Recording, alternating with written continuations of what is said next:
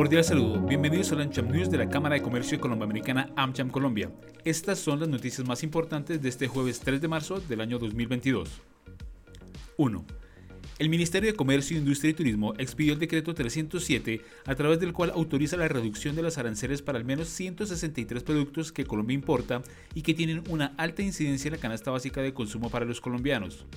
El decreto establece un arancel de 0% por seis meses para la importación de productos entre los cuales se encuentran harinas, maíz, granos de avena, semillas para la siembra, hasta trigo en grano, extracto de malta o pan de especias. Esta es una de las medidas anunciadas por el gobierno nacional para ayudar a contener la inflación que se origina en las dificultades logísticas que viene experimentando el comercio internacional y que impactan en la cadena de suministros.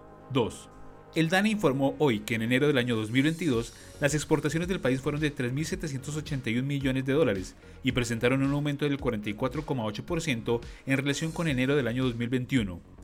Este resultado se debió principalmente al crecimiento del 71,6% en las ventas externas del grupo de combustibles. Entre tanto, las exportaciones no minero-energéticas de Colombia hacia Estados Unidos en enero del año 2022 fueron de 513 millones de dólares, consolidando su recuperación a niveles de prepandemia.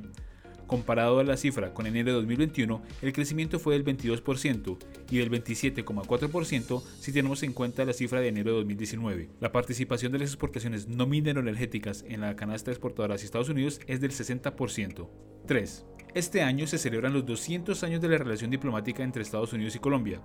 Los invitamos a participar en la Cumbre Bicentenario Colombia-Estados Unidos que tendrá lugar los próximos 20 y 21 de abril, con una agenda enfocada en negocios, transformación digital, turismo, formación, sostenibilidad y conocimiento.